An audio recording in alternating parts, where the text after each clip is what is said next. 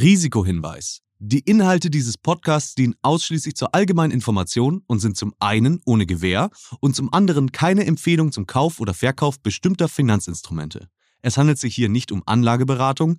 Ihr entscheidet selber, was ihr macht.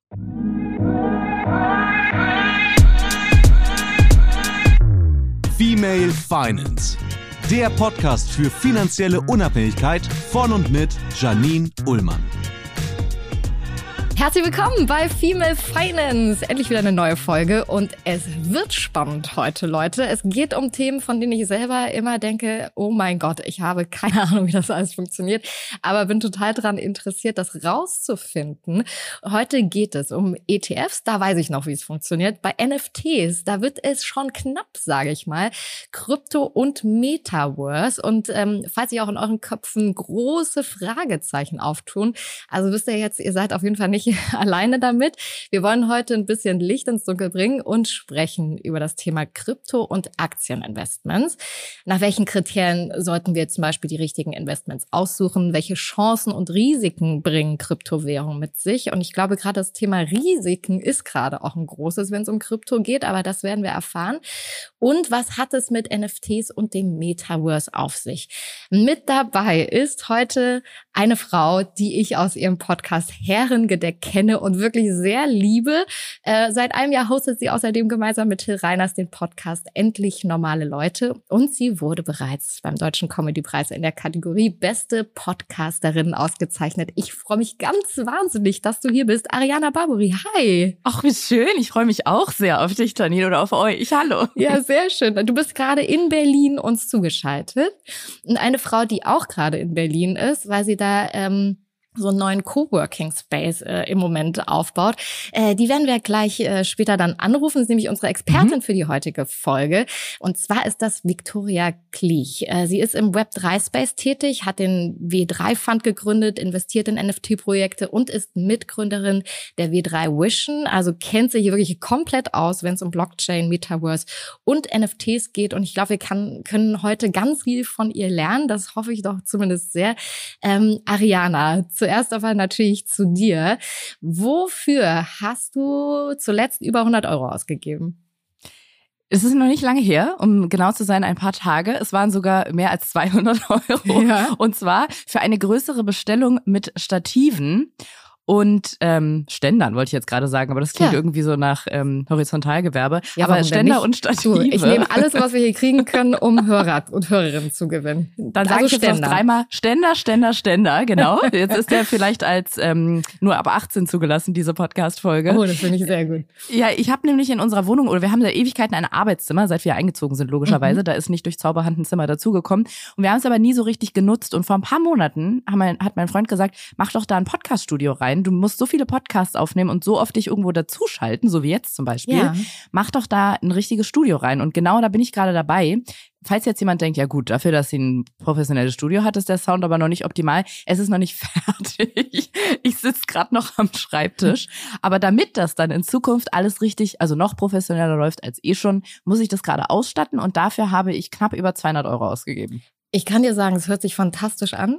Ähm, also der Sound ist schon mal gut und ein Ständer kann nie schaden. Ja. So, wir kommen jetzt aber erstmal zu den Fakten, die mich wirklich jedes Mal wieder verblüffen. Ähm, heute geht es natürlich um unser Thema und äh, da haben wir unsere schöne Kategorie What the Fact.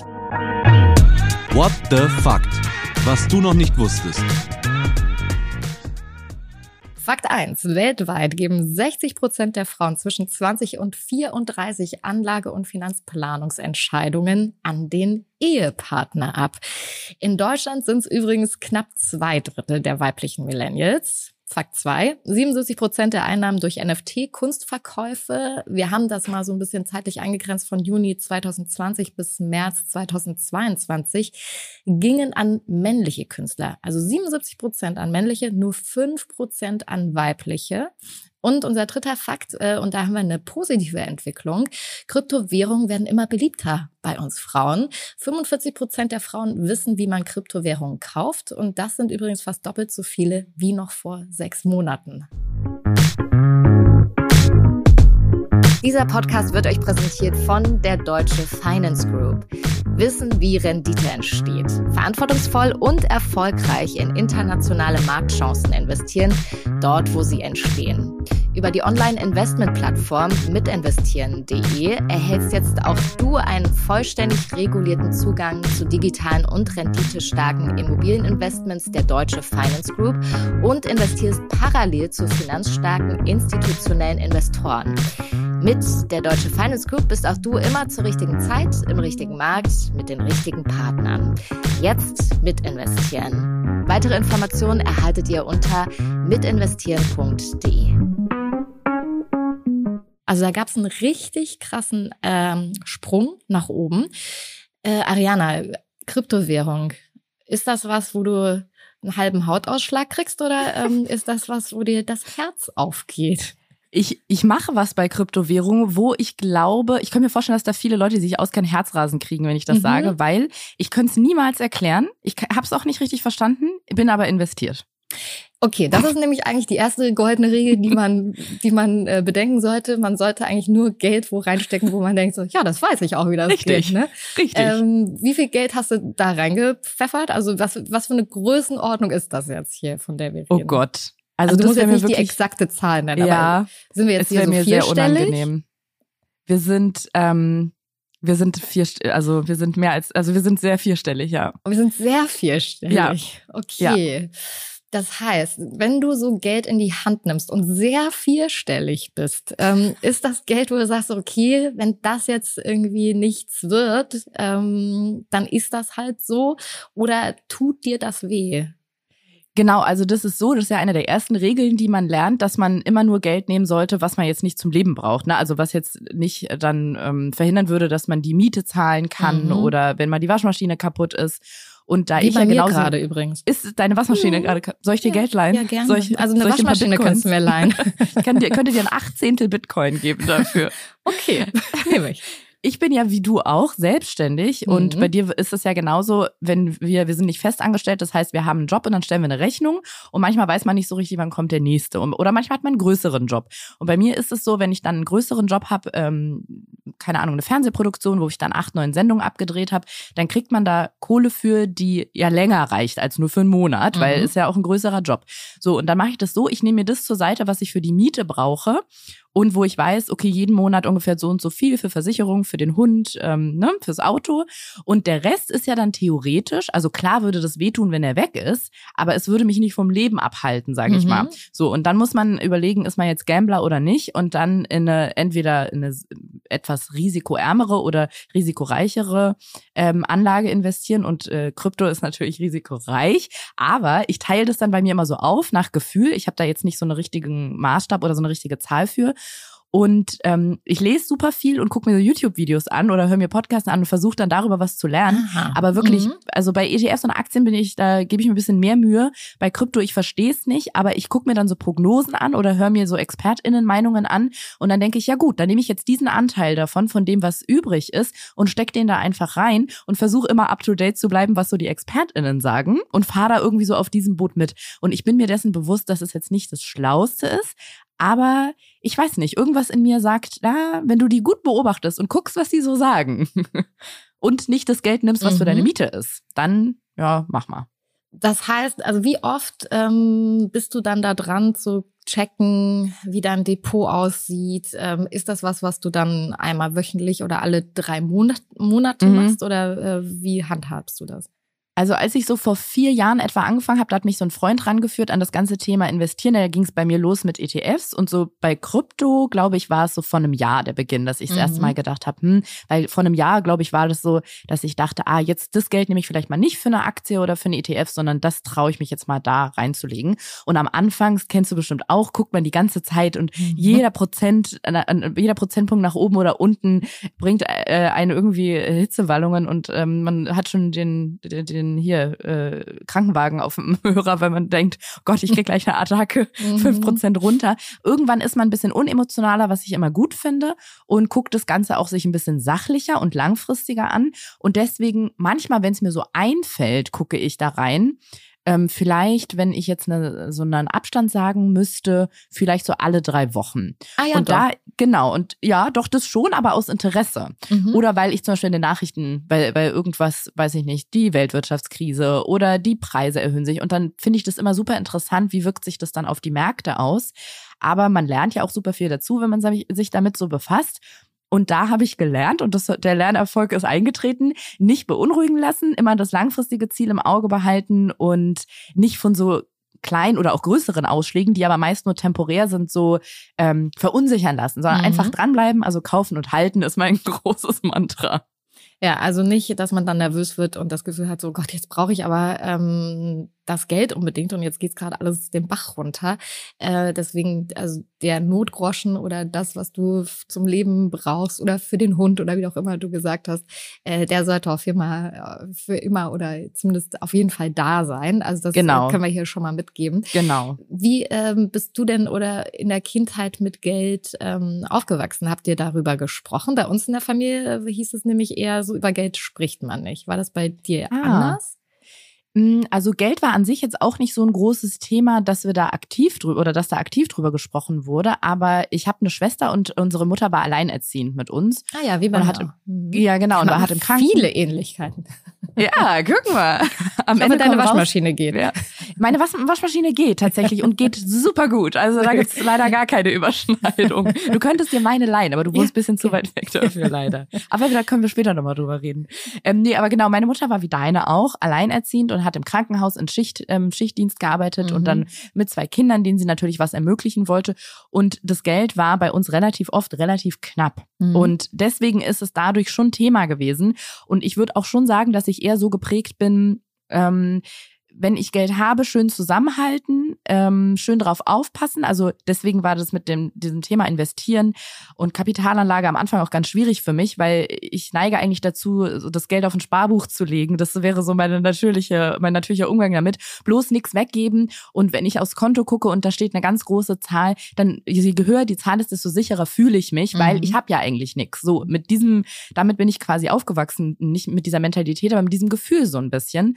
Und als ich meine erste Ausbildung gemacht habe, brauchte ich auch Berufsausbildungsbeihilfe. Das ist so ein Fördergeld vom Staat. Und ähm, habe mich dann, war immer zu Tränen gerührt, wenn meine Mama mal ab und zu vorbeikommt, mir so auf ihr Geld den Kühlschrank voll gemacht hat. Und so bin ich aufgewachsen. Also Geld war Mhm. einfach super knapp, da musste immer drauf geguckt werden. Es wurde gar nicht so thematisiert, aber es kam, war von alleine Thema, weil es halt nicht im Überfluss da war. Und ich glaube, deswegen bin ich auch heute so ganz, also ich werde immer mutiger mit dem Geld, vor allem mit dem, was halt nicht so zum, genau, für Miete und so zum, Mhm. zum für den Lebensunterhalt da ist. Aber ähm, es ist ein emotionales Thema für mich, auf jeden Fall. Weil da, wo ich herkomme, ist quasi, ähm, dass ich immer Angst davor habe, dass ich kein Geld habe. Kann ich sehr gut Mhm. nachfühlen, nachempfinden, weil genauso eben ich ja auch aufgewachsen bin. Ähm, wann war so für dich der Punkt, wo du sa- gesagt hast, so jetzt äh, ist, jetzt investiere ich mal? Gab es da so einen Auslöser für? Ja, so vor fünf, sechs Jahren habe ich irgendwie immer mehr mitbekommen, dass vor allem Frauen sich für das Thema Finanzen, Altersvorsorge, ähm, Investieren ähm, interessieren und sich da auch immer mehr bilden und immer mehr gucken, okay, wie kann ich mir da selber Wissen drauf schaffen und nicht immer irgendwie den Freund oder irgendeinen Kumpel fragen. Und ich habe mir so viele Bücher gekauft und den hier Gerd Kommer und wie sie alle heißen, vers versucht zu lesen. Ich sage nicht, dass ich sie gelesen habe, ich habe es versucht, aber es wird ja so viel mit Fachbegriffen um sich geworfen. Mhm. Also da bin ich komplett raus bei sowas. Deswegen, ich habe es nicht richtig verstanden, ich habe keinen Zugang dazu gefunden und habe mich dann immer gefragt, wie, wie soll ich da rankommen? Wer kann mir das beibringen? Ich wollte auch, es gibt so einen Börsenführerschein in jeder Stadt, aber das hat dann mit den Terminen immer nicht gepasst. Dann hat mich ein Freund angesprochen, der hatte sich da gerade selbstständig gemacht und hat eigentlich nur so Freunde und Bekannte ähm, gecoacht, könnte man das nennen, oder so begleitet und hat so ein, man hat wie so einen Monatsbeitrag ihm bezahlt Mhm. und dafür hatte man quasi eine 24-7 Beratung von ihm. Und ich habe gedacht, oh, das ist ja, als hätte der Himmel sich aufgetan und so ein Heiligenschein Mhm. wäre erschienen und er wäre auf den Boden geplumpst, weil das ist ja perfekt für mich gewesen. Und das war so vor vier Jahren und dadurch habe ich tatsächlich, dann bin ich äh, ins Handeln gekommen, wie man immer so schön sagt. Und aus dieser Idee, die ich vorher so ein, zwei Jahre hatte, ich würde mich da gerne mal weiterbilden und damit anfangen, äh, bin ich dann tatsächlich dazu gekommen, das auch umzusetzen. Und was war dein erstes Investment?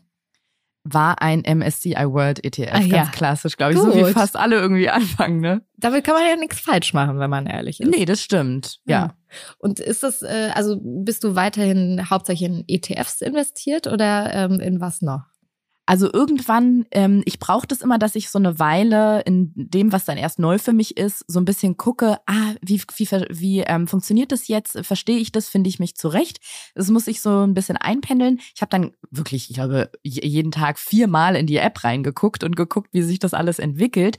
Und wenn ich na, so ein bisschen das Gefühl habe, ah, jetzt habe ich es verstanden, dann traue ich mich einen Schritt weiter. Und genau so war das. Dann habe ich erstmal eine Weile einfach nur diesen ETF gehalten, habe so einen Sparplan eingerichtet. Jeden Monat ist da von meinem Konto was abgegangen. Und als ich dann das Gefühl hatte und immer mehr gelesen habe, ah, ich verstehe es, habe ich mich mal an so eine Einzelaktie rangetraut und gedacht, ähm, Ja. habe mir dann welche ausgeguckt, die irgendwie nicht so teuer gleich als Einzelaktie waren und ähm, wo man so ein bisschen ausprobieren konnte.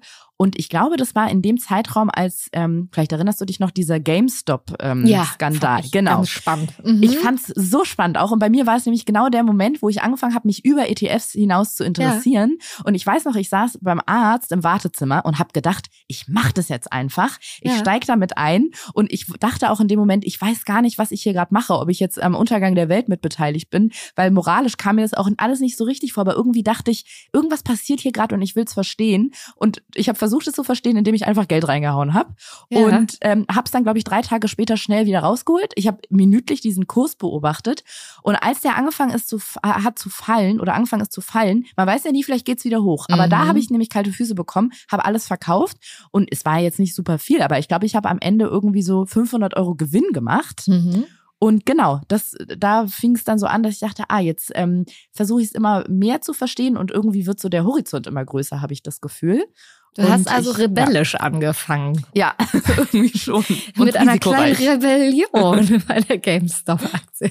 Verstehe. Aber ähm, das ist auch total interessant, dass du es sagst, als es runterging, dass man dann schnell verkauft. Das Mhm. ist ja immer so ein bisschen ähm, so eine philosophische Frage fast, was das angeht. Eigentlich Mhm. normalerweise hält man, hält man, hält man. Wenn es Mhm. runtergeht, dann, dann sagt man auch immer, dann lieber nachkaufen. Aber es gibt natürlich auch Situationen, da sollte man dann ganz schnell sehen, dass man da Land gewinnt. Ähm, ne? Also auch so Stichwort Wirecard und so weiter Ja. ähm, ist eben genau das, was man hat damit, nämlich man hat auf jeden Fall immer auch ein Risiko, ganz klar. Ähm, welche Bedenken hattest du, so als du angefangen hast zu investieren und wie hast du die ähm, minimiert? Ja, das geht mir immer noch so, muss ich sagen, weil wir haben zwar ja grad, beide gerade festgestellt, mit einem MSCI World kann man erstmal nichts falsch machen, aber äh, ein Bedenken, gibt's ein Singular davon? Ein Bedenken? Ja, Dieser das, eine kleine dieser eine Bedenken. kleine Bedenken, genau, Der ein Bedenke. kleiner Bedenken. Die Bedenke, die dann bei mir so aufkam, war, äh, wie sieht denn das moralisch eigentlich aus? Was Mhm. unterstütze ich da für Firmen damit? Ja. Ähm, was für Unternehmen? Das ist was, was aufkam, ehrlich gesagt. Ähm, und das finde ich, lässt sich gar nicht immer so ausräumen, weil diese sicheren ETFs, das ist zumindest mein Wissensstand, kleiner Disclaimer an dieser Stelle für diese ganze Folge, alles, was ich hier sage, das ist immer nur mein Wissensstand. Vielleicht sind auch viele Dinge ganz anders, aber ich bin auch kein Profi, keine, Mhm. keine Expertin. Aber Dafür nach haben meinem Expertin dann so, sehr gut, Ja. genau. Weil nach meinem Wissensstand ähm, sind in den sichersten oder in, in den sicheren ETFs, sage ich mal so, viele Firmen oder oft Firmen drin, wenn man die sich genauer anguckt, wo man dann sagen würde, okay, das ist jetzt nicht das Nachhaltigste oder das ist jetzt nicht das moralisch grünste oder einwandfreiste. Genau, das waren so die ersten Bedenken, ehrlich gesagt, die aufgekommen sind. Und ich hatte auch so ein bisschen das Gefühl, ich habe mich auf einmal so, weiß ich nicht, so elitär gefühlt oder so. Ein bisschen haben wir das ja auch in Deutschland, über Geld spricht man nicht, so wie du es auch Mhm. gerade gesagt hast. Oder wenn man in der Öffentlichkeit darüber redet, wo man investiert ist oder wie viel man in irgendwas reinsteckt, dann prahlt man mit seinem Geld. Und das finde ich eigentlich immer schade, dass das, also ich finde es auch eine sehr deutsche ähm, Sichtweise, die wir da irgendwie haben.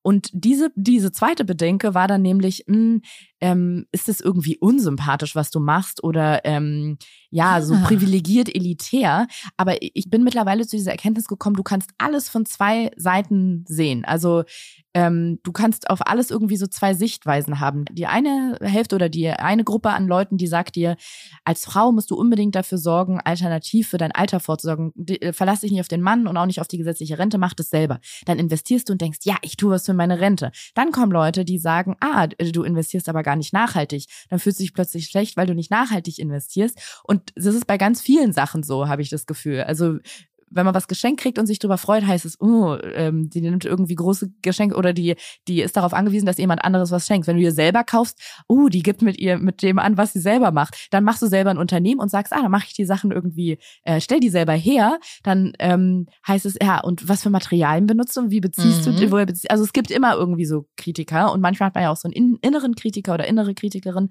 und ich glaube, von dieser Kritikerinnenstimme kam bei mir so die Bedenke, ja, jetzt ist also in Aktien investieren, das ist ja was super Elitäres. Und das muss ich so für mich abbauen und finde mhm. ich auch mhm. wichtig, weil so wie du es ja auch machst mit deinem Podcast, Frauen, also nicht nur, aber vor allem so zu empowern und zu unterstützen und den Mut zu machen, so, ey, ähm, traut euch daran, ähm, ähm, ja, überwindet diese Hürde und sorgt für euch selber. Und genau, deswegen äh, ja, ist dann diese, diese Bedenke oder das Bedenken mhm. von, uh, jetzt bin ich so elitär und investiere in Aktien, das ist ein bisschen kleiner geworden. Was geblieben ist, ist immer noch dieses mit dem, dass ich ja das moralische. moralische genau. Ja, das verstehe ich, mhm. weil also das elitäre kann ich persönlich nicht so ganz mhm. nachvollziehen, mhm. weil ich wirklich finde, dass wir das, äh, weil man äh, eher auf sich achtet, würde ich so sagen, oder ähm, mhm. eben diesen Ansatz, wie man mit seinem Geld umgeht und mit sich und dass man sich so unabhängig äh, macht. Ähm, das ist ja dann genauso, wie man sich vielleicht informiert über einen Bausparvertrag oder mhm. wenn man mhm. das Geld da so liegen lässt. Ähm, aber dass das eine Hürde darstellt, da erstmal reinzugehen, das hatte ich genauso, also absolut. Und das Moralische finde ich einen richtig guten Aspekt. Es gibt ja die sogenannten, ich sage es mal auf Deutsch, aber die ESG ähm, mhm. Ne, dass man so guckt auf Environment, Social und Governance. Ähm, das ist offensichtlich was, also du hast das Wort nachhaltig schon genannt, ähm, worauf du anscheinend achtest. Aber äh, das heißt, wenn du investierst, guckst du dir an, ähm, guckst du dir dann genau an, in welche ähm, Firmen du zum Beispiel investierst. Also achtest du auf diese Kriterien? Ich habe mit einer App, mit einer Investitions-App, Banking-App, mhm. wie auch immer, genau, hatte ich mal eine Zusammenarbeit und habe bei Instagram so eine Reihe gemacht, wo ich vor allem an Frauen gerichtet, so ein bisschen quasi wie du das mit dem Podcast machst, mhm. ähm, so versucht einen Einstieg, wie so einen Crashkurs zu machen zum Investieren und also Begriffe erklären und Fragen mhm. beantwortet von FollowerInnen. Und da haben tatsächlich dann einige auch die Frage gestellt, ich möchte investieren, aber möchte nicht halt in die großen ähm, Konzerne investieren oder dann indirekt hier noch Waffen, ähm, Import, Export unterstützen. Wie gehe ich daran? Und dann habe ich mich mit den Leuten von der App zusammengesetzt und wir haben ähm, geguckt, was können wir den, den Frauen mit an die Hand geben, wie sie nach nachhaltigen ETFs oder Aktien suchen können. Und da habe ich mich dann zum ersten Mal selber damit beschäftigt, habe gesehen, ah, es gibt Möglichkeiten. Die wirken sich natürlich auch sofort wieder darauf aus, welchen Gewinn man erzielt ähm, und oder ähm, sind dadurch, dass sie oft ein bisschen spitzer sind, ein bisschen risikoreicher. Aber da habe ich so ein bisschen so ein, habe mein Bewusstsein so ein bisschen dafür geschärft. Das hat auf jeden Fall was verändert. Und ähm, ich bin so ein bisschen weggekommen. Da war ich am Anfang, das muss ich ähm, leider äh, zugeben, dass ich bei Aktien so geguckt habe, ähm, wo kann ich einen guten Gewinn machen? Was ist sicher? Zum Beispiel Apple war dann für mich so, ja, ja das, ähm, die werden ja wahrscheinlich immer weiter steigen, auch wenn sie mal irgendwann abfallen, aber das ist, glaube ich, sicher. Weiß jetzt aber nicht oder kann jetzt nicht für alle be äh, beantworten, ob das dann so ein Unternehmen ist, wo ich jetzt immer sagen würde, ja, investiert da euer Geld, da ist es richtig gut aufgehoben mhm. und habe dann zumindest versucht, weil ich auch in Einzelaktien investiert bin, also in einzelne Unternehmen, nicht nur in ETFs, dass ich da kein, einfach kein schlechtes Gewissen habe und nicht mhm. das Gefühl habe, ich fackel damit gerade die Welt ab, sondern irgendwie damit leben kann und das halt nicht nur um den Gewinn geht. Das hat sich, das ist was, was sich mit der Zeit verändert hat, genau. Und wenn es um Kryptowährung geht, äh, wie entscheidest du, in welche Währung du da zum Beispiel investierst? Das ist sehr einfach. Ähm, nicht, dass ich Bitcoin erklären könnte, aber alles andere verstehe ich noch weniger. Deswegen ist es bei mir nur Bitcoin. Ja. Und auch da hat es echt lange gedauert, bis ich auf die ersten kritischen ähm, Berichte gestoßen bin, ähm, wie viel durch Serverleistung, was weiß ich nicht alles, also wie wenig nachhaltig Bitcoin ist und wie ich weiß nicht, ob umweltschädlich das richtige Wort dafür ist, aber äh, wie schädlich Bitcoin tatsächlich sein können für unsere Welt oder unser Planeten, unsere Erde, wie auch immer man das ausdrückt. Ja, weil man und, so viele Server braucht, ne? Um ja. Genau, also einen wahnsinnigen Stromverbrauch und alles. Und da hadere ich ganz schön noch mit mir, muss ich zugeben. Aber deswegen ist auch Bitcoin das Einzige, wo ich mein Geld drin halte und ähm, krieg auch immer so ein bisschen Panik, wenn äh, so Kryptowährungen gibt, die ähm, abkacken. Ja, wie zum Beispiel Bitcoin auch eigentlich. Also irgendwann hatte man das Gefühl so, oh, jetzt wäre noch mal ein guter Zeitpunkt und dann da hat man eine Woche später reingeguckt und dachte so, oh, ja, ich weiß. Was ist jetzt passiert? Ich bin wahnsinnig lange schon im Minus und im roten Bereich. Das kann ich dir sagen. Vielleicht kannst du den Zeitraum so ungefähr abschätzen. Ja. Aber ich glaube, Luna oder wie die, es gab so eine Kryptowährung, die gibt's nicht mehr. Die hat dann irgendeinen Crash gehabt und mhm. dann wurde die abgeschafft. Und in den Momenten kriege ich wirklich Panik, weil ich denke, oh mein Gott, was ist, wenn das mit dem Bitcoin passiert? Ähm, und wir sind alle keine HellseherInnen. Also, ja. und Bitcoin ist ja auch so risikoreich, dass irgendwie selbst die ExpertInnen dann manchmal sagen, also im Juni 2000 oder sagen wir im Juni 2022 ist er auf jeden Fall über 80.000 und dann ist er irgendwie bei 14.000. Alle sagen, ja, also das ist dann wohl ein Bullenjahr, aber nächstes Jahr. Bestimmt. Und ja, genau. Und mhm. bei, bei, Bet also bei Krypto ist alles, habe ich das Gefühl, noch viel unsicherer und viel unvorhersagbarer als bei Aktien und ETFs. Und deswegen ähm, ist es bei mir nur Bitcoin, aber selbst da äh, stehe ich eigentlich, äh, bin ich nicht so, mir so sicher, was ich da tue. Perfekter Zeitpunkt, um Vicky dazu zu holen, wie ich finde, weil ich, also, weil das interessiert mich total, ob, äh, wie man das wirklich einschätzen kann, ähm, ob man das einschätzen kann, wenn man in Krypto investiert, ähm, wann ein guter Zeitpunkt ist, ob es noch einen guten Zeitpunkt gibt dafür. Deswegen rufen wir sie jetzt mal an.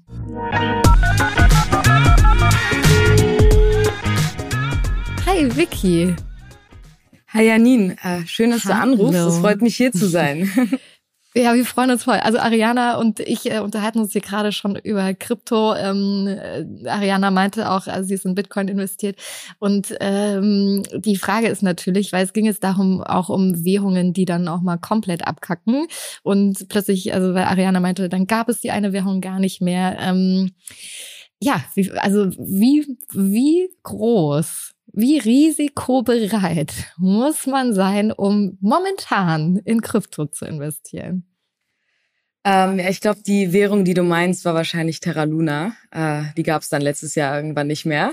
Mhm. ähm, genau, das ist natürlich sehr, sehr risikobehaftetes System auch gewesen. Und grundlegend würde ich immer noch sagen, es ist also vor allem Krypto auf der einen Seite, aber NFTs äh, fast noch viel schlimmer, risikobehaftet, äh, in dieser Art von Assets zu investieren, ja. Ist auch Stand jetzt immer noch so. Wenn ich es mir aussuchen müsste, würde ich auch erstmal bei Bitcoin und vor allem Ethereum bleiben. Äh, mhm. Bitcoin als eher wahrscheinlich kritischere Variante, eben wegen dem Umweltcharakter, wegen dem Proof-of-Work-Mechanismus, auf dem es beruht, aber trotzdem seit halt über zehn Jahren mittlerweile stabil und unhackbar geblieben ist und Ethereum so als die, als das neue Internetlayer fast schon, wie es beschrieben wird, auf dem halt ganz viele Applikationen aufgebaut werden, ähm, was zum Beispiel auf Bitcoin nicht funktioniert. Bitcoin ist ein reines Zahlungssystem. Man versucht jetzt auch NFTs und sowas auf Bitcoin zu bauen, aber das ist eigentlich, also ich bin jetzt auch kein Techie, ich verstehe es zwar, aber es ist eigentlich fast unmöglich beziehungsweise nicht skalierbar. Das heißt, ähm, man sollte es eigentlich verstehen, idealerweise. Wenn man es nicht versteht, kann man trotzdem investieren, aber ähm, es ist eigentlich auch ganz cool, wenn man nachvollziehen kann, was für eine technologische Revolution das eigentlich ist. Kannst du uns dabei helfen? Weil das wüsste ich ja. natürlich auch gerne. Ich habe, also man liest und hört immer so viel davon und natürlich irgendwie, ich glaube, ich habe auch so einigermaßen verstanden, was eine Blockchain ist und so weiter. Mhm. Aber ähm, vielleicht kannst du es uns einmal so erklären, dass wir wirklich dann jetzt gleich sagen, ach so, na, ist ja ganz einfach. Ja.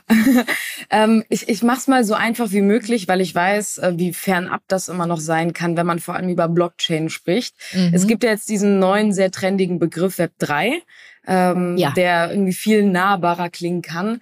Ähm, und vielleicht sollte man da erstmal verstehen, was Web 1 und 2 eigentlich ist. Fairerweise, um allen Leuten die Angst zu nehmen, ich wusste auch vorher nicht, dass es diese Begriffe gibt, bevor ich in diese Themen eingetaucht bin. Ja, das finde ich richtig ähm, cool, weil du hast dich ja eigentlich äh, vor zweieinhalb Jahren ne, ähm, angefangen, richtig, richtig intensiv damit zu beschäftigen und hast richtig deinen Fokus da reingesetzt.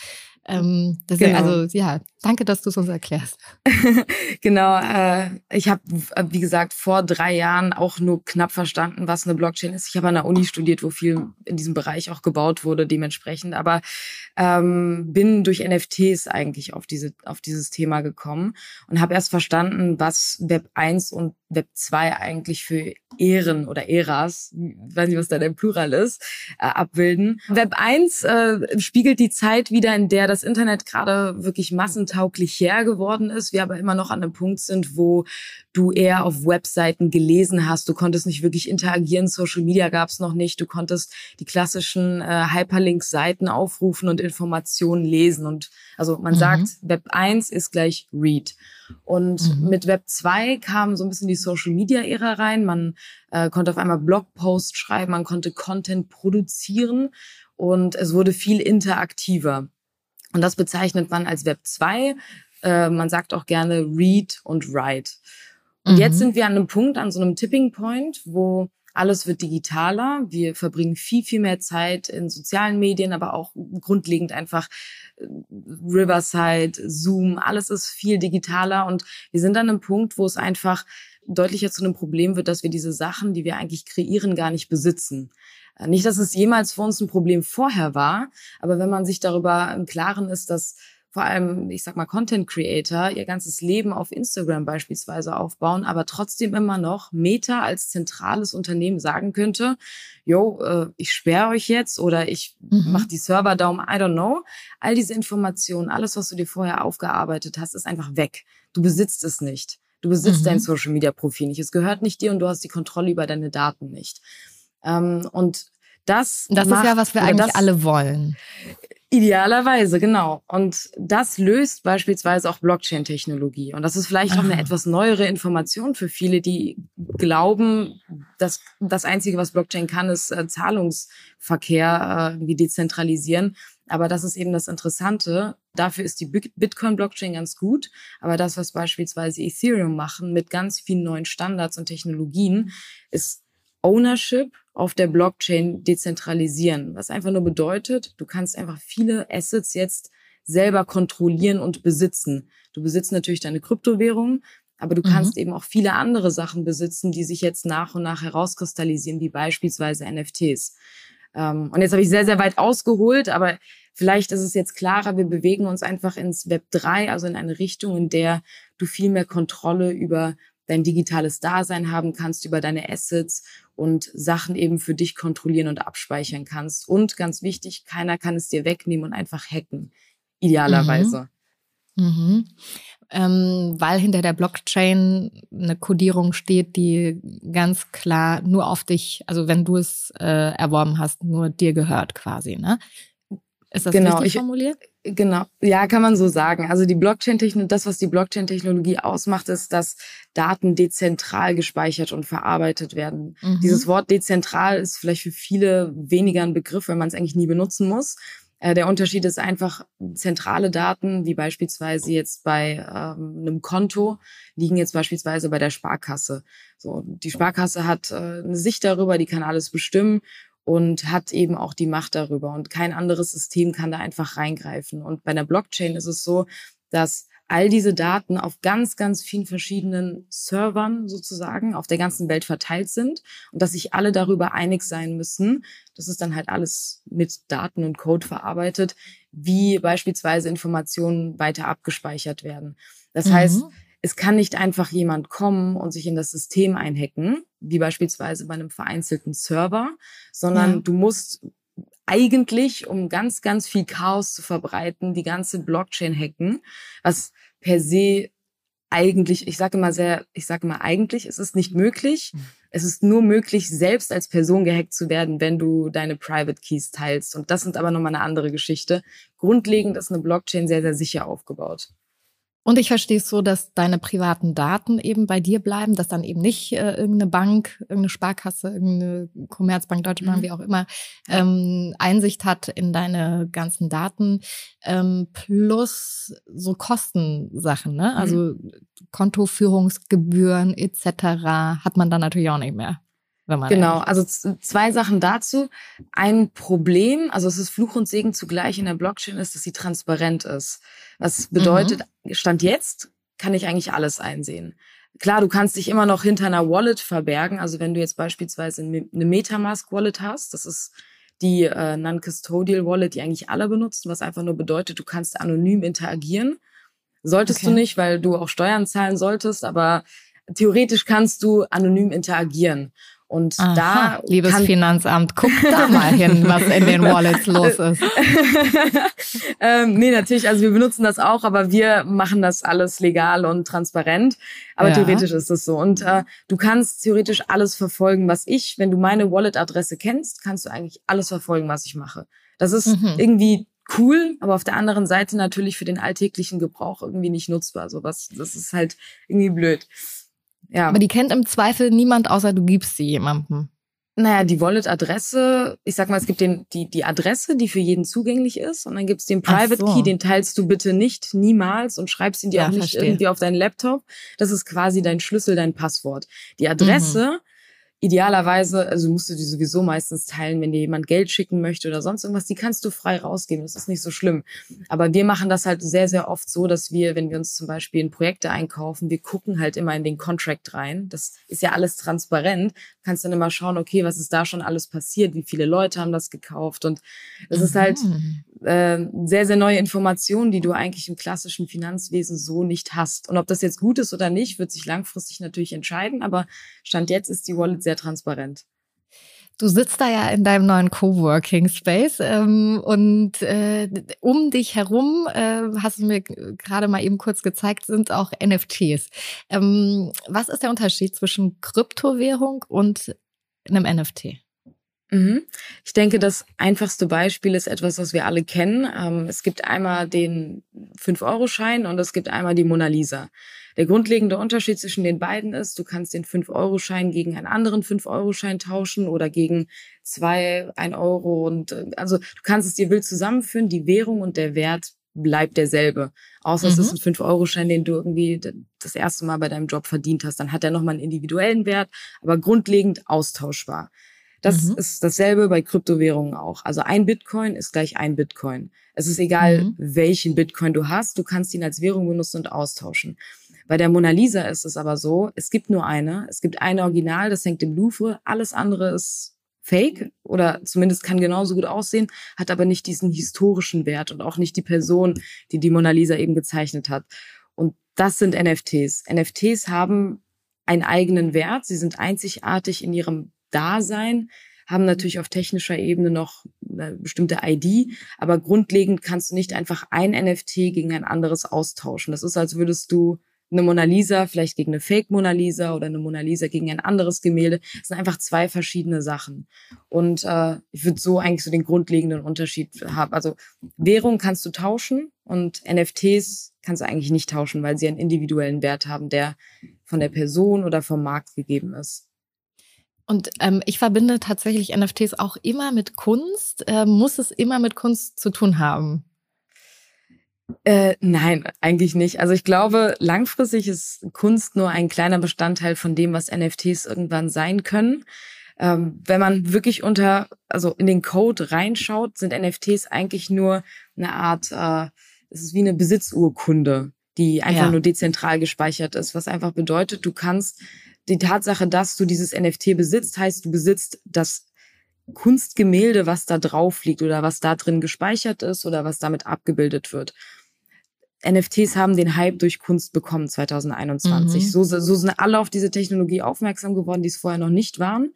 Ähm, aber was ihr wahrscheinlich auch mitbekommen habt, sind so diese ganzen Affenbilder, hängen hier auch genau. übrigens.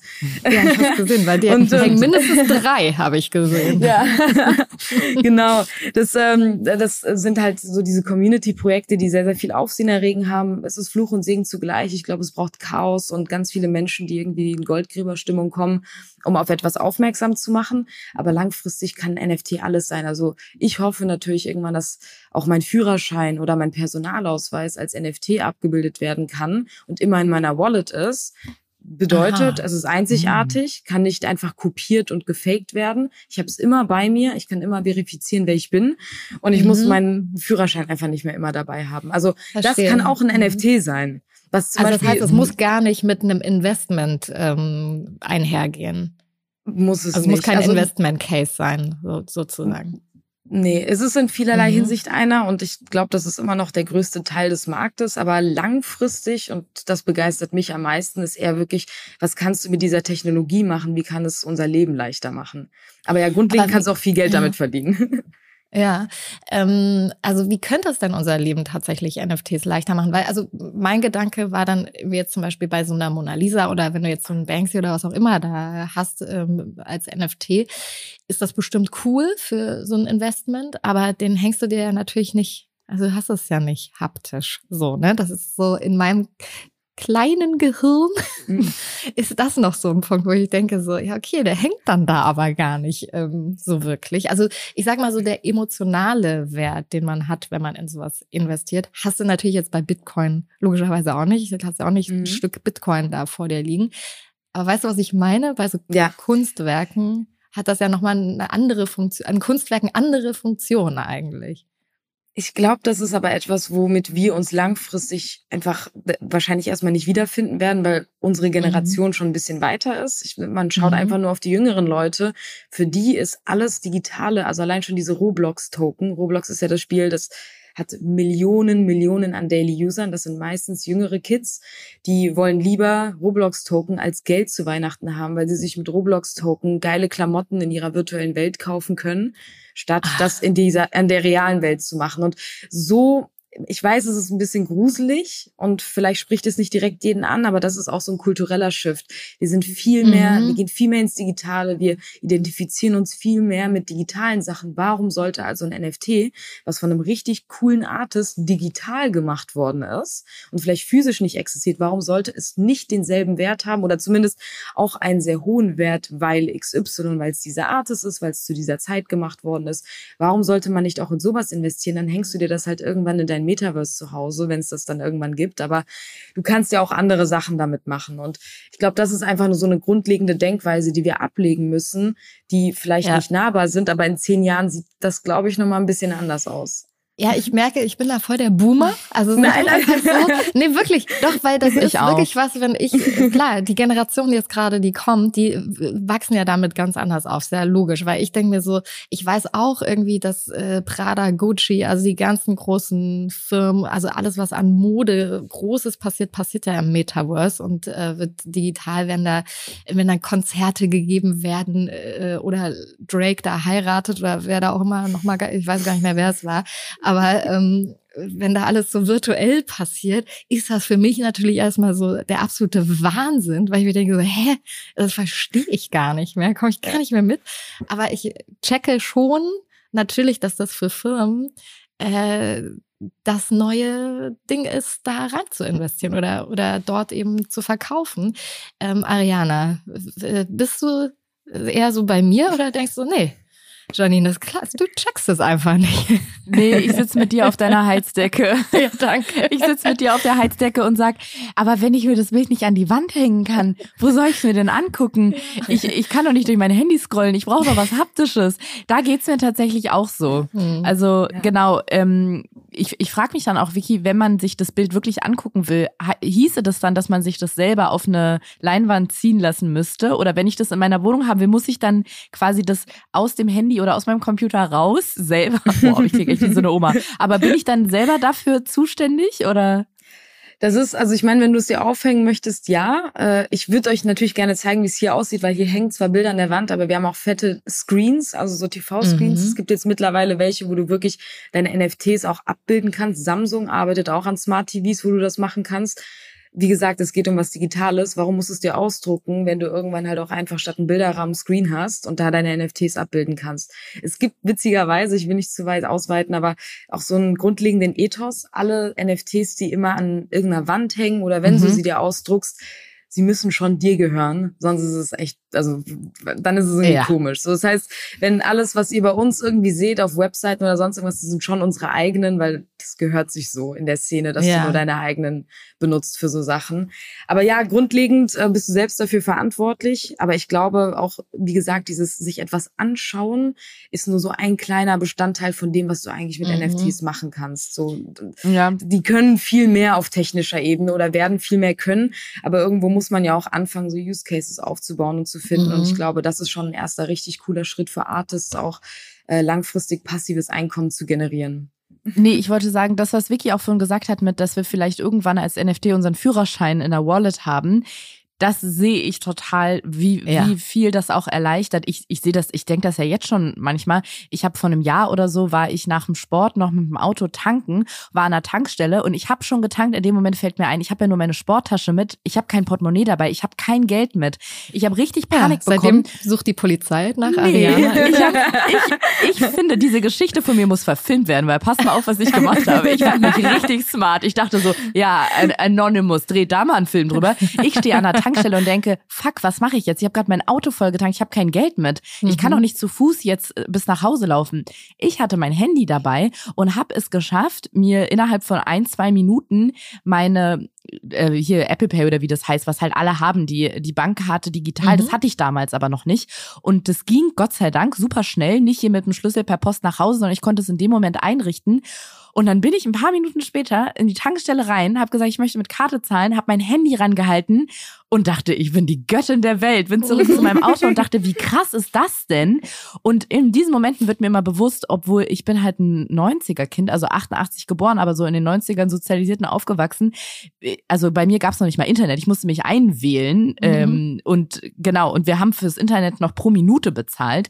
Und deswegen finde ich den Fortschritt und äh, so den digitalen Fortschritt manchmal so krass und denk so, wo wir schon sind und wo wir noch hinkommen können. Aber nochmal bei dieser NFT-Geschichte, da sitze ich halt noch bei Janine auf der Heizdecke und strick, strick mir Socken und sag, ne Janine, das verstehen wir weiter nicht. Das so verstehen wir nicht mehr. nee, weil da, da habe ich echt noch so ein bisschen dieses, und was bringt mir das? Also zumindest ja. bei Kunst zum Beispiel. Das mit dem Führerschein sehe ich komplett, wo ich sage, ja. ja, das ist die Zukunft. Mhm. Ja. Und wenn wir da vielleicht wirklich nochmal so ins Thema Investment bei NFTs gehen, weil es gab, wir haben wirklich diesen krassen Hype vor so zwei Jahren, ne, mhm. wo alle nur noch über NFTs NFTs gesprochen haben. Ähm, und jetzt hört man davon gar nichts mehr, finde ich. Also ich, ich krieg davon, also ich meine, und ich habe ja auch meine Augen und Ohren auf diese Themen gerichtet. Ähm, selbst in der selektiven Wahrnehmung, finde ich, habe ich das Gefühl, irgendwie ist das ganz doll abgeflacht. Ähm, ist das etwas, wo man deswegen auch sagen muss, erstmal vielleicht noch ein paar Jahre äh, anschauen, bevor man da Kohle reinhaut? Oder wie mhm. würdest, was würdest du empfehlen, Vicky? Ja, hast du auf jeden Fall richtig beobachtet. Wir hatten einen sehr, sehr unnormalen Hype 2021. Es ist wirklich bizarr, wie viel Geld man verdient und verloren hat. Ähm, und jetzt sind wir mittlerweile an einem Punkt, das hat aber auch viel mit Makro zu tun. Also sprich, klar, wir haben einmal, ganzen Kurse sind down und Bitcoin ist ja meistens so ein Leitfaden. Wenn Bitcoin down geht, ziehen alle anderen Altcoins nach. NFTs sowieso, weil die zahlst du ja auch mit Kryptowährungen. Und wo lässt du lieber deine Assets? Wenn Krieg ausbricht, Inflation, Energiekrise, dann sicherlich nicht in Krypto oder NF vor allem nicht NFTs erstmal. Die per mhm. se, ich sag mal, ich verstehe schon die Use Cases, für mich macht das alles Sinn, aber das ist alles eher noch Zukunftsmusik und das wird wahrscheinlich, wahrscheinlich ein Wert sein, der sich erst in den nächsten Jahren irgendwie wiederfindet und alle Leute sich halt im Vergangen, also in 2021 auf diese Community-Projekte, auf diese Profile-Picture-Projekte, wie sie heißen, gestürzt haben, alle so ein Board Ape wollten, weil du hast dann Airdrop genau. bekommen. Und ich muss mhm. auch ganz klar sagen, wir haben uns auch durch Airdrops, wir haben viel Geld verdient. Das ist so bizarr, wenn du dich einmal mhm. zum richtigen Zeitpunkt in eine Sache einkaufst. Aber natürlich ist das auch nicht auch so ein Ape nachhaltig. übrigens. Ja, die, die sind schon sehr praktisch. nee, es ist, also es ist, ich, ich mache mich ja, also ich muss ja selber grinsen und schmunzeln bei all diesen Sachen. Es ist echt eine Achterbahnfahrt gewesen, sind aber jetzt mittlerweile in einem Punkt, klar, es hat nachgelassen. Ich finde die Zeit, in der wir gerade aber sind, viel interessanter. Klar, du kannst du kannst jetzt zwar gerade nicht in so ultra viele Sachen investieren, wo es fast schon klar ist, dass das hochgehen wird. Das ist immer noch ein Gamble und wird auch erstmal ein Gamble bleiben. Aber was sehr, sehr stark in den vergangenen sechs Monaten passiert ist, ist, dass alle Marken, die ihr euch vorstellen könnt, vor allem im Fashion-Bereich, also mhm. Fashion ist wirklich ganz oben, Media und Entertainment kommt danach, alle machen was mit Web 3 oder mit, mit Metaverse. Metaverse ja. muss ja nicht immer was, muss ja nicht immer Web 3 sein. Ähm, aber alle machen irgendwie NFT-Projekte, alle machen Virtual Fashion, alle mhm. gehen in diesen Bereich und probieren sich aus. Und du kannst Sachen kaufen, die können teilweise auch nur 10 Dollar kosten und nicht mehr 10 ETH, was eine Zeitweise, also zeitlang umgerechnet 40.000 Dollar waren, sondern auf einmal werden NFTs als Consumer Goods benutzt und du kannst auf eine andere Art und Weise mit einer Marke interagieren, du kannst mhm. dich virtuell ausstatten, was wahrscheinlich eher jüngere Leute anspricht, aber du kannst auch beispielsweise Community Token Tokens. Das Tokens kann ja ein NFT sein von, von einer Brand kaufen und dadurch, weiß ich, kriegst du 50 Prozent ah, ja. bei dem nächsten Event, bei einem Ticket oder mhm. sowas. Also zu, für sowas können NFTs auch genutzt werden und das machen sehr viele in diesem Bereich. Also es ist wirklich mhm. krass, wie wenig das an der Oberfläche von, ich sag mal, normalen Menschen, die sich nicht damit beschäftigen, ankommt. Ja. Aber bei uns intern, das ist, also das Brands in diesen Space gehen hat ganz 2022 geprägt, mhm. tatsächlich. Und wie finde ich dann ein richtig gutes NFT-Projekt? Muss ich ehrlicherweise sagen, man muss ganz viel Newsletter lesen und wahrscheinlich in WhatsApp-Gruppen und Twitter. Twitter ist wirklich der Go-To-Space für die ganze Krypto-Community. Ah, okay. Also alle, alle haben Twitter, es ist ein absolutes Muss. Ja. Da spielt die Musik, da ist natürlich viel Meinungsmache, aber mhm. alle Informationen kommen meistens dort zuerst. Entschuldigung, man muss halt schon so den richtigen Leuten folgen und hat dann im besten ja. Fall ja. ist vorne mit dabei dann. Genau, also man muss da leider gerade schon echt Zeit reinstecken, Sachen zu verstehen. Deswegen würde ich jetzt rein von, ich will in NFT, also ich will NFTs kaufen, um zu investieren, ist halt einfach schwierig, weil du gerade nicht abschätzen kannst, ist jetzt der Schuh, den Nike äh, als Air Force Version im Virtual Metaverse rausgebracht hat, wird er irgendwann von, weiß nicht, 50 Dollar auf 500 Dollar wachsen? I don't mhm. know. Meistens hat das was damit zu tun, ob etwas künstlich verknappt ist, was bei NFTs ja ganz spannend ist, dass du auf einmal sagen kannst, hm, mir gibt's nur zehn Stück von, es können nie wieder mehr davon erstellt werden. Und dadurch steigt natürlich die Nachfrage, wie, wie bei ziemlich so allem, dass du physisch investieren kannst und sammeln kannst. Mhm. Kennen wir aus der normalen Sneakerwelt auch. Ähm, wie ihr wahrscheinlich schon raushört, sind NFTs eher Kunst, Fashion, ja. Sachen, die jetzt nicht unbedingt eine Aktie sind, sondern etwas, mhm. was du in der physischen Welt anfassen könntest, aber in der digitalen Welt nicht anfassen kannst, aber eigentlich so denselben Bereich abbilden. Mhm. Also es ist viel kreativer und kann so vieles sein. Ähm, deswegen gerade ist es eher so, ich würde jedem empfehlen, bevor man sich jetzt irgendwie den Kopf macht, dass man zu spät ist, wir kommen ganz sicher wieder in Bullrun, wahrscheinlich nicht unbedingt in den nächsten paar Wochen und Monaten. Warum nicht die Zeit nutzen, sich mal mit dieser Technologie auseinanderzusetzen? Weil dann ist man früh genug bei vielen anderen Sachen dabei, die folgen. Und NFTs bedeutet, dass du dich automatisch mit Kryptowährung auseinandersetzt, automatisch mit Blockchain-Technologie und auch eine viel größere Bandbreite hast, in die du auf einmal investieren kannst. Das hat also zumindest mir geholfen. Ich habe Blockchain nicht verstanden, bevor ich NFTs verstanden habe. Und dann hat okay. alles einen Sinn ergeben. Und ähm, was kostet das Ganze? Also wenn ich jetzt sage, so ich ähm, check jetzt das Metaverse, jetzt äh, möchte ich in NFTs investieren, ähm, was kostet mich das? Also mal abgesehen von dem von dem Wert, den es da tatsächlich hat. Aber ähm, ja. was also kommt also ehrlich, da so auf einen zu? Du, ich, also ich sag dir so, du kannst eigentlich direkt loslegen. Du kannst dir mit zwei, drei Klicks eine Metamask-Wallet machen, die vielleicht mit äh, umgerechnet, weiß nicht, 100, 200 Dollar aufladen.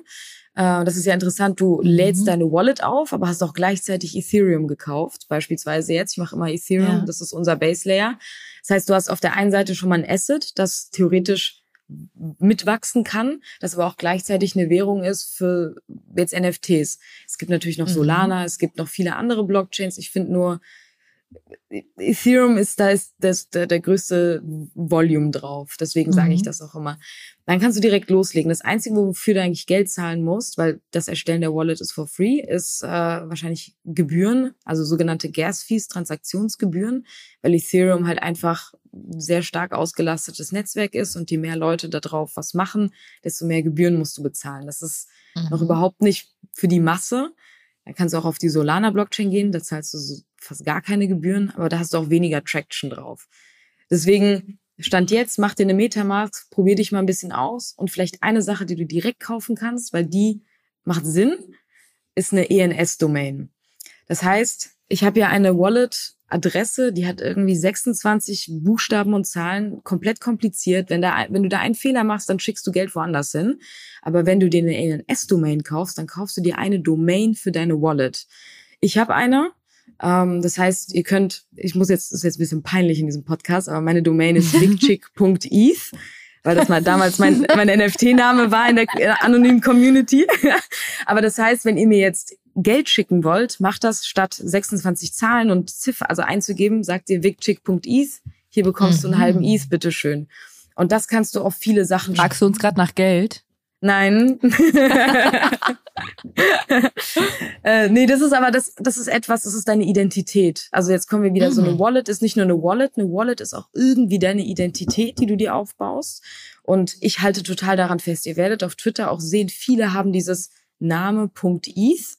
Das sind, das sind einfach Leute, das ist deren Identity. So, du kannst immer, mhm. das ist die Wallet, die du damit erreichen kannst. Und das ist ein Invest, das, das klar, verdienst du jetzt dabei kein Geld, aber du investierst quasi in deine Presence in diesem Bereich. Und das kostet meistens, also bei mir jetzt 50 Dollar gekostet. Was würdest du denn äh, vielleicht so abschließend ähm, uns jetzt äh, und vor allen Dingen speziell wirklich Frauen ähm, so ein bisschen empfehlen oder Tipps geben, um sich noch näher mit dem Web 3, äh, mit der mit den neuen Technologien auseinanderzusetzen? Ja, ähm, vielleicht so zwei, drei wirklich herzensgemeinte Tipps. Ähm, Erstens, klar, man muss sich bei, bei Krypto und NFTs auf einmal nicht nur mit der Finanzwelt, sondern auch mit Technologie auseinandersetzen, weil da kommen wirklich mhm. Best of Both Worlds zusammen. Es ist aber nicht so schwer und nicht so kompliziert und nur weil man vielleicht abgeschreckt davon ist, dass es so männerdominiert ist, weil auf einmal hast du ganz viel Tech, du hast Code und all das. Wenn ich sage, verstehe die Technologie, meine ich nicht, verstehe, wie du diesen Code liest. Das kann ich auch nicht. Aber verstehe so ein bisschen, wie das funktioniert und das ist das ist nicht so schwer, wenn man es möchte. Es gibt so viel Input online. Ich habe alles online gelernt. Also ich habe nicht einmal Geld für einen Kurs bezahlt. Ich habe mich einfach nur mit Leuten unterhalten und Sachen gelesen. Es ist super easy und führt mich zu Punkt zwei. Ich kenne keine Szene und keine Community, die mehr inclusive ist als die Krypto-slash-NFT-Szene. Also klar, du hast immer deine, ich darf das jetzt mal so sagen, so Krypto-Bros, das sind aber dann eher die, die traden und flippen und sich die ganze Zeit Charts anschauen. Aber ich kenne so unglaublich viele Frauen in dieser Szene, vor allem auch im deutschsprachigen Raum. Die haben dann eigene Communities gebildet, denen du beitreten kannst, ähm, wo du die wirklich, also du kannst Fragen stellen und das ist okay. Und das ist auch gut so. Und Leute helfen dir, Leute wollen ja, dass du verstehst, wie geil das eigentlich alles ist ähm, und wie, wie du dich selbst auch irgendwie in diesem Bereich verwirklichen kannst. Du bist einfach für deine eigenen Finanzen verantwortlich. Du kannst es selbst steuern, wenn du denn möchtest. Du kannst dich kreativ ausüben. Und es ist einfach, also es ist schon ziemlich cool. Und letzter Punkt vielleicht noch dazu. Eine Krypto-Wallet ist inclusive. Du, die schaut nicht darauf, wer du bist und wer, was du machst und wie hoch dein Kontostand ist und was du verdienst. Egal wer du bist, du kannst in eine Metamask Wallet machen. Da gibt's keinen Gesetz so. Also egal, wem du angehörst oder welche Religion oder whatever, jeder kann sich eine Krypto-Wallet machen und direkt loslegen. Du musst nicht zu einer Bank rennen und nach einem mhm. Konto fragen, sondern du kannst direkt loslegen. Und mhm. ich würde einfach jedem empfehlen, sich damit auseinanderzusetzen, vor allem bei Frauen, wenn, das ist ja ein deutschsprachiger Podcast, es gibt beispielsweise die Woman DAO oder den Crypto Girls Club. Das sind mhm. Communities, mhm. mit denen bin ich sehr eng. Ich gehe tatsächlich heute Abend auf ein Event vom Crypto Girls Club. Mhm. Ähm, cool.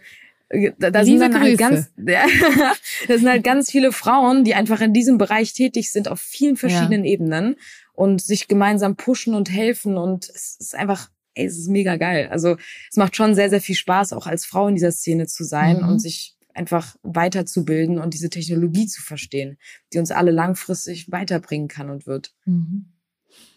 Ariana, ich ähm, fand es voll schön, dass wir heute mal kurz auf einer Heizdecke zusammen äh, saßen.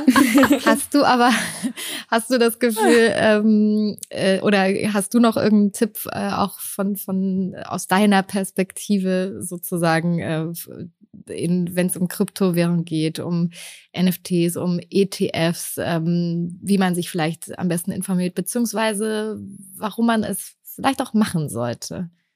Also es ist gar kein richtiger Tipp, aber mehr so eine, wie so ein, ähm, nicht Mantra oder Aufforderung, aber einfach keine Angst haben. Ich habe so viel Zeit mir vorgenommen und ähm, mir gewünscht, dass ich mich damit auskenne, dass ich an das Thema rankomme, dass ich auch das Gefühl habe, ich mache endlich was. Ich kann für mich selber sorgen und vorsorgen. Mhm und wusste immer nicht den Weg und alles ist so auf Männer ausgerichtet und äh, so spricht irgendwie nur Männer an. Und wenn man aber einmal diese Hürde überwunden hat und sagt, egal wie, ich kämpfe mich da jetzt durch, ich, also ich war so stolz auf mich und immer noch auch hier bei dir in diesem Podcast zu sein. Wenn mir das vor sechs Jahren jemand gesagt hätte, hätte ich gesagt, damit kenne ich mich doch gar nicht aus. Zu dem Thema weiß ich doch gar nichts. Und überhaupt jetzt zu sagen, wo ich überall investiert mhm. bin und hey, ich check Bitcoin nicht, aber ich habe trotzdem welche. so, wie weit man damit kommt, wenn man einfach mhm. mal anfängt und irgendwie ich habe das Gefühl, wenn das Rad einmal rollt, dann dreht es sich auch so von alleine weiter. Und ähm, ich war selber, ihr vielleicht oder bestimmt auch an dem Punkt, wo ich ganz weit weg von allem war und richtig, richtig dolle Berührungsängste hatte und auch dachte, investieren, das ist nur was für Leute, die so Kohle auf dem Konto haben, die sie verpulvern wollen, so was mhm. sie nicht brauchen. Aber das stimmt nicht, weil es eben nicht einfach nur, ähm, ich gehe ins Casino und spiele Blackjack ist. Das ist nicht investieren. Und das muss ich auch erstmal verstehen. Und deswegen dieser Podcast ist ja gerade so die äh, eine wunderbare Stimme für Frauen, die die ihn jetzt offensichtlich hören, weil sie sich für das Thema interessieren. Den würde ich einfach nur sagen wollen, wirklich, habt keine Angst, traut euch an das Thema ran, fuchst euch da irgendwie rein. Es gibt so viele Möglichkeiten und ihr werdet so froh sein, es gemacht zu haben und könnt auch wirklich stolz auf euch sein dann. Voll schön. Und ich hoffe, ähm, dass vielleicht diejenigen, die jetzt hier zugehört haben, heute auch wieder ein bisschen was mitnehmen konnten und gelernt haben. Ähm, ich habe es auf jeden Fall. Dafür vielen Dank an euch beide. Danke Ariana, danke an Vicky. Ja, danke ähm, euch. Ich habe auch voll viel gelernt. Ich habe mir Notizen gut. gemacht. Ich muss ich jetzt auch weg, Mädels. Ja, ich, ich erstmal, ich kaufe mir eine ENS. Ja, e nee, ich kaufe mir zuerst eine. Nee, ich, bei mir steht hier so viel ENS, Crypto Girls Club, Meta. Ich brauche eine Metamask Wallet. Mädels, meine To-Do-Liste ist voll. Ich muss los. Gut, dann kümmern wir uns jetzt alle darum und ich danke euch wirklich sehr. Es war echt ein ganz großes Vergnügen mit euch beiden. Vielen, vielen Dank. Danke euch auch fürs Zuhören. Wir hören uns hier bald wieder bei Female Finance. Bis bald. Dieser Podcast ist eine Produktion der Podstars bei OMR sowie von Finance Forward und mir, Janine Ullmann. Er wird präsentiert von der Deutsche Finance Group.